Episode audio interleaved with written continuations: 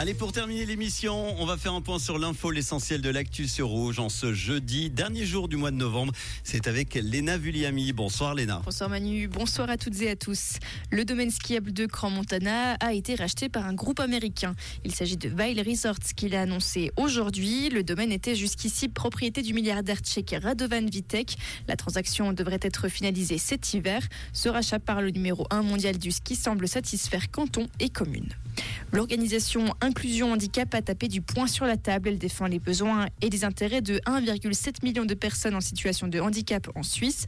Les institutions ont eu 20 ans pour réaliser les aménagements qui doivent faciliter l'accès au transport public. Mais le travail est loin d'être terminé. Plus de 40% des gares et deux tiers des arrêts de bus ne sont pas adaptés. Le Vibiscum toque à la porte des autorités. Le festival Veuvezan demande une ristourne. C'est ce que révèle 24 heures aujourd'hui. Ces organisateurs euh, ont écrit un courrier pour être exemptés de la taxe pour la location de la grande place. Raison, une facture plus élevée que celle espérée et budgétée. Les organisateurs avaient tablé sur 40 000 francs, mais la facture se monte à 100 000 francs. Un journaliste condamné pour avoir diffamé Tariq Ramadan dans l'arrêt révélé aujourd'hui par Les Bleus. Les juges estiment que le journaliste de l'hebdomadaire français Le Point est allé trop loin.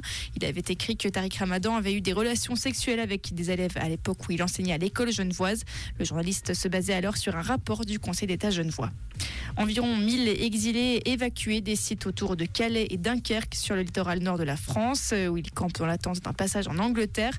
Selon les préfectures, il s'agit d'une mise à l'abri, mais pour les associations, l'évacuation est dénoncée comme forcée. Et la Cour suprême russe bannit le mouvement international LGBT pour extrémisme, une nouvelle qui intervient en plein virage conservateur dans le pays. Cette décision ouvre la voie à des poursuites judiciaires contre tout groupe défendant les droits LGBT en Russie. L'ONU, de son côté, déplore cette décision. Merci beaucoup Léna, bonne soirée. Retour de l'info, ça sera avec Tom demain matin à 6h30. Comprendre ce qui se passe en Suisse romande et dans le monde, c'est aussi sur rouge.